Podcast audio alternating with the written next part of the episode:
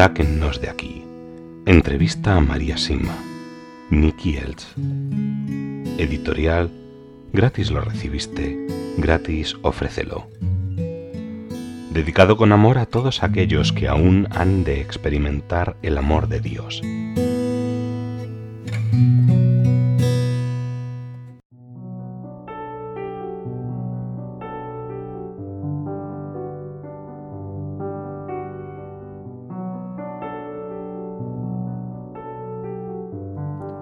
Sufrimiento y reparación.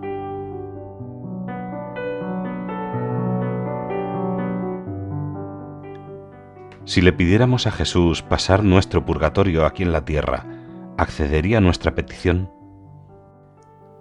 No debería decir que siempre, pero a menudo sí, sucede. Conozco el caso de un sacerdote y una señora que se encontraban en el mismo hospital. Ambos estaban muy enfermos, pero así todo podían levantarse y charlar. Salían fuera a menudo y llegaron a conocerse bastante bien. La señora no era mayor, le dijo al sacerdote que le había pedido a Jesús exactamente eso, poder sufrir lo suficiente aquí para poder ir al cielo directamente, a lo que el sacerdote le respondió, Yo no me atrevería a pedir algo así, sería como demasiado audaz. No, replicó la mujer, si se lo pido a mi Jesús, confío en que Él me lo concederá, una hermana religiosa del hospital conocía a ambos y había oído varias veces lo que había dicho esa mujer. Entonces sucedió que esta señora más joven murió primero, y al poco tiempo falleció también el sacerdote. Poco después se le apareció el sacerdote a la religiosa y le dijo que si hubiera tenido tanta confianza y hubiera sido tan devoto como la mujer, él también se hubiera ido directo al cielo sin pasar por el purgatorio. Se castigan a ciudades o naciones enteras, o como usted prefiere decirlo, Dios les pide reparación por sus pecados pasados. Sí, así es. Entonces, si todas las personas de Occidente confesaran sus pecados y continuaran rezando y reparando y haciendo buenas obras por sus familiares difuntos, disminuiría drásticamente la reparación que usted dice que Dios va a enviarnos pronto. ¿Lo he entendido correctamente? Sí, es así de cierto y de sencillo que recen y se confiesen, y luego que recen también por sus familiares difuntos y que ofrezcan buenas obras por ellos. Entonces Dios disminuirá la reparación que tiene planeada y que vendrá sin que nadie tenga antes ningún conocimiento previo. Cuando se le presenta el alma de un sacerdote, ¿qué sucede, María, al no tener familia que haga sufragios por ellas al morir? Me tienen a mí, cuentan con buenos amigos y yo soy uno de ellos aun aquellos que no la han conocido personalmente. Por supuesto. Haré por ellos lo que sea necesario. ¿También aceptaría algún sufrimiento? Mm, mm. María, ¿desea hablar sobre esto? Jesús nunca nos da más de lo que podamos soportar. Hace ya mucho tiempo se apareció un sacerdote y me dijo que si aceptaba tres horas de sufrimiento, le evitaría veinte años de purgatorio. Acepté porque mi confesor me había aconsejado asumir todo lo que se me pidiese, y siempre lo hago. Pronto sentí un dolor que abarcaba de tal manera cada milímetro de mi cuerpo que me quedé inmóvil y sin darme cuenta de dónde estaba.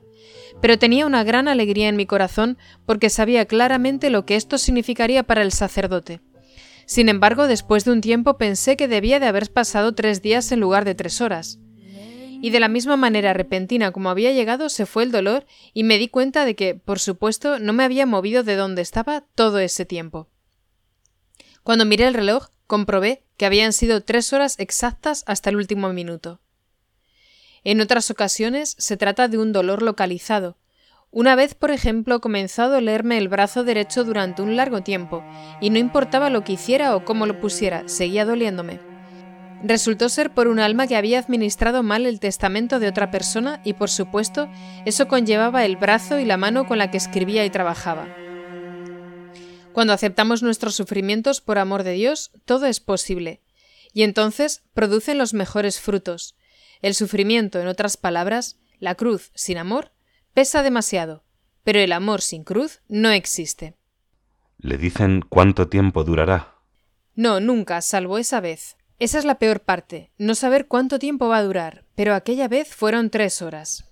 ¿Esto tiene lugar de manera regular o sucede más durante ciertos tiempos? Siempre acepto lo que me piden, pero durante Cuaresma, por ejemplo, me hacen saber de su presencia de una manera muy intensa a través de sufrimientos que acepto por ellas. En otras ocasiones, cada vez que lo solicitan. ¿Sigue aceptando estos sufrimientos en estos días? ¿Con tanta frecuencia como en los primeros años? No, ahora son menos que antes porque últimamente he viajado mucho más para dar conferencias y esto también ayuda mucho a las almas. Cuando era joven, ¿pensó alguna vez que viajaría por las ciudades de Europa dando conferencias en amplios salones llenos de gente. Nunca. Me hubiera reído mucho y me hubiera asustado de solo pensarlo. Pero Dios me da ahora la fuerza y el coraje para hacerlo y estoy convencida de que producen muchos buenos frutos y le estoy muy agradecida por esto. ¿Has sentido la angustia y el miedo como el que sufrió Jesús en Getsemaní? No, hasta el momento eso no ha sucedido. Esta equivalencia, tres horas por veinte años, como ha dicho, ¿es siempre la misma o a veces difiere? es totalmente diferente en cada caso. Eso se debe a que existen infinitos niveles de purgatorio. Una bendita ánima del purgatorio me dijo que diez años de purgatorio leve son mucho más fáciles de soportar que dos días del más profundo. Además, no debemos pensar que un alma ha de sufrir lentamente por los niveles de uno en uno para finalmente llegar al más alto. Pueden ir desde el más profundo directamente al cielo. ¿Cree que los sufrimientos que ha aceptado voluntariamente son similares a los del purgatorio. Sí, creo que sí. Una vez que desaparecen los dolores, en mi cuerpo no queda ninguna cicatriz ni secuela. Eso significa entonces que se producen enteramente en el alma, y eso me hace pensar que son muy similares. Si vemos a alguien con muchos dolores, ¿podemos intervenir y ofrecer a Dios nosotros ese dolor por ellos? Sí, pero no cuenta tanto como cuando es la misma persona que sufre quien lo ofrece. Y si se trata del propio dolor y uno hace bien durante un tiempo, pero luego pierde la paciencia y más tarde lo ofrece al cielo, ¿tiene esto valor? Sí, pero no tanto como haciéndolo en todo momento hasta que desaparezca. Si una persona ofrece todos sus sufrimientos futuros a Dios, sabiendo que cuando lleguen puede encontrarse debilitado, ¿tiene esto el mismo valor que hacerlo mientras los sufre? Sí, Dios acepta nuestra sinceridad cuando se la ofrecemos a Él. Si alguien sufre y no se lo ofrece a Dios, ¿se pierde el valor del sufrimiento? Sí, se pierde si se trata de que esa alma llegue al cielo más rápido. Pero si ese sufrimiento es para reparar algo del pasado, como suele ocurrir con más frecuencia, entonces sí sirve, por supuesto. Con nuestra ayuda o sin ella, Dios lo permite. Él es puro amor y sabe perfectamente qué es lo mejor para nosotros. ¿Qué más puede decir del dolor? En segundo lugar, después de la vida y del tiempo que tenemos para hacer el bien, el dolor es el regalo más grande de Dios. Mientras sufrimos aquí recibimos las gracias para hacer buenas obras, pero una vez que nos encontramos en el purgatorio eso se acaba para siempre. El sufrimiento es siempre reparador y debemos confiar en el Señor que lo permite para nuestro bien y para su gloria. Existe una gracia enorme asociada al sufrimiento que me gustaría resaltar. Cuando sufrimos, se da el encuentro de las personas y de los corazones. Al sufrir, el otro viene a ser más importante, y sin el sufrimiento la mayoría tiende a pensar primero en sí mismo. Es uno de los grandes problemas de Occidente, y con la reparación con que pronto Dios le pedirá cuentas, las personas se encontrarán de nuevo unas a otras en el dolor. Esto será bueno y hará aflorar lo mejor de cada uno, mientras que ahora piensan solo en una casa nueva o en un coche más grande será un proceso de purificación, y lo que en un principio podría considerarse un desastre terminará siendo una gracia y un inmenso don de Dios. Cuando el sufrimiento viene de Satanás, debemos comportarnos de forma diferente que cuando viene de Dios. Todo sufrimiento viene de Dios, aun si permite que suframos a manos del diablo. Sin embargo, si reconocemos que viene de Él, es nuestro deber llevar a esa persona a un exorcista. Cuando el dolor venga directamente de Dios, el exorcista no podrá hacer nada. Algunas personas dicen, espero que Dios no me ame demasiado. Sé de una madre que le dijo a un hijo que estaba preparándose para el sacerdocio, dile a Dios que puede hacer lo que quiera contigo. A lo que él respondió, oh no, entonces me pedirá demasiado. No es cierto. Podemos estar seguros de que Dios nunca nos pide más de lo que podemos ofrecerle.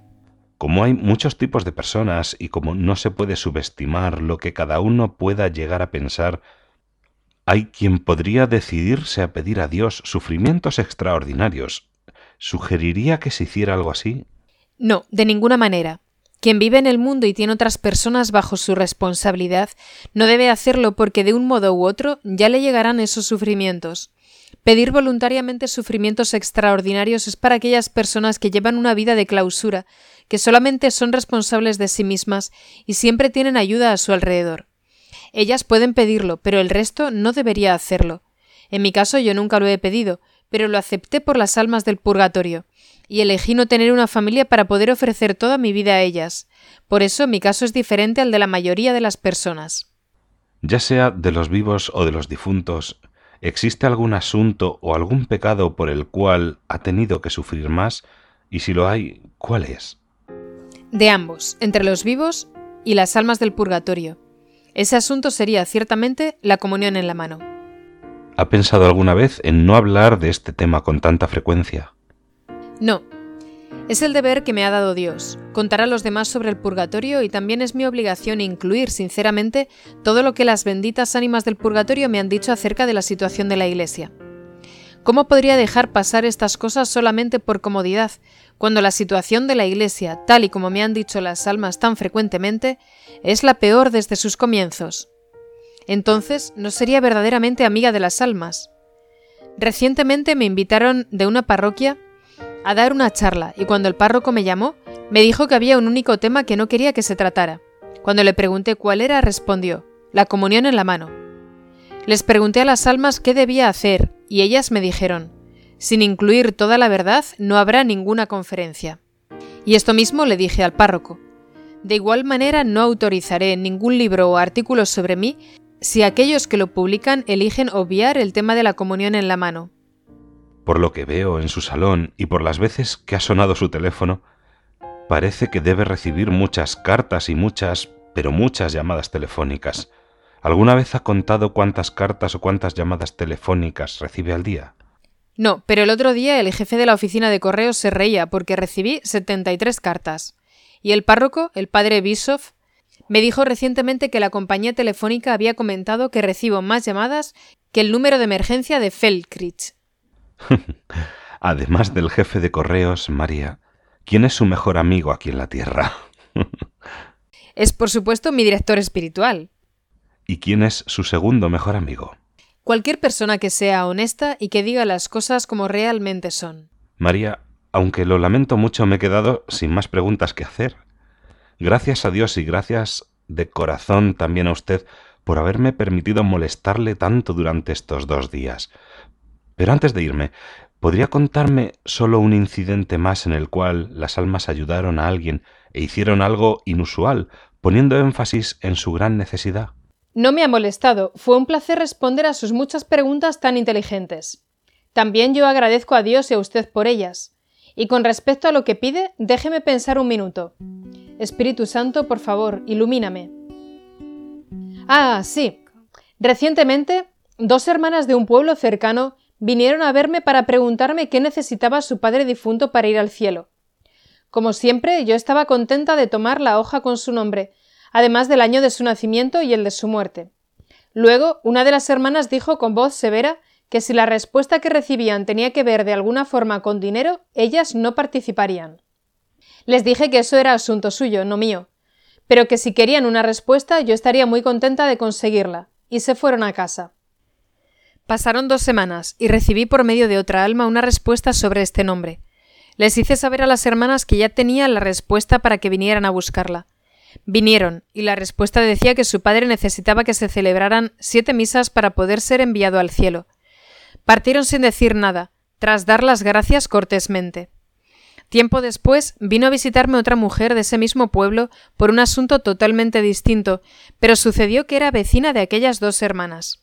Tras conversar de sus cosas, le pregunté qué era de estas dos mujeres, y respondió Oh, les está yendo muy bien ahora. Estaba precisamente con ellas cuando discutían por la carta que usted les envió, preguntándoles por qué permitían que su buen padre siguiera sufriendo. Estaban impresionadas por lo que estaban leyendo. ¿Cómo era posible que usted supiera que todavía no habían celebrado las misas por su padre? Después de recibir la carta, corrieron a la parroquia para hacer que se celebraran. Yo no dije nada, y la mujer siguió su camino. ¿Puede creérselo, Nicky? Yo nunca escribí ninguna carta. Dios mío. Es asombroso. Sí, las almas son una maravilla. Aconsejo a todos que comiencen a rezar por ellas y no pasará mucho tiempo sin que las almas se involucren y comiencen a socorrer a sus amigos de forma que les dejarán asombrados. María, como conclusión, ¿qué le gustaría decir al mundo si le dieran la oportunidad? Solamente que, como ya he dicho antes, las almas del purgatorio me han comentado que la Iglesia se encuentra en el peor estado de su historia, pero también me han informado de que la situación mejorará y que tengamos esperanza. Vendrán tiempos pacíficos. Antes de esto, sin embargo, habrá una gran tormenta, sobre la cual nuestra Madre no desea que nos preocupemos ni que pensemos en ella o andemos con suposiciones. Dios siempre cuida a sus hijos. Esta gran tormenta incluirá las profecías de la Salet, que anuncian que algo que nunca antes hemos visto se acerca a nosotros, aquellas de Fátima, y también incluirá la advertencia de Garabandal y los secretos guardados por los niños de Medjugorje. Para terminar, me gustaría contarles lo que nuestra Santísima Madre y la Madre de Jesús nos recomienda al respecto. Orar, y pronto, por la paz del mundo, para que lleguen a todos nuestros hermanos y hermanas el amor y el perdón de Dios que son inconmensurables. Me parece que debe haber una enorme cantidad de personas que le piden que rece por ellas. Si es así, ¿qué hace por ellas? No creo que pueda rezar un rosario completo o asistir a una santa misa por cada una de estas personas. ¿Hay alguna oración en especial que ofrece por ellos? Sí, hay una. Las almas me sugirieron que rezara lo siguiente por ellos. Gloria, alabanza, gratitud y adoración al Padre, al Hijo y al Espíritu Santo como era en un principio, ahora y siempre, por los siglos de los siglos. Amén. María, ¿qué ha sido exactamente lo que ha aprendido a lo largo de todas estas décadas de experiencias verdaderamente extraordinarias? He aprendido a amar a Dios con toda mi alma.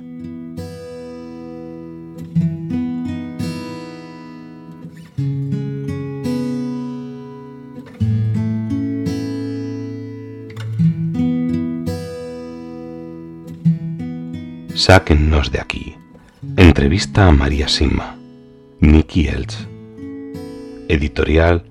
Gratis lo recibiste. Gratis ofrécelo. Dedicado con amor a todos aquellos que aún han de experimentar el amor de Dios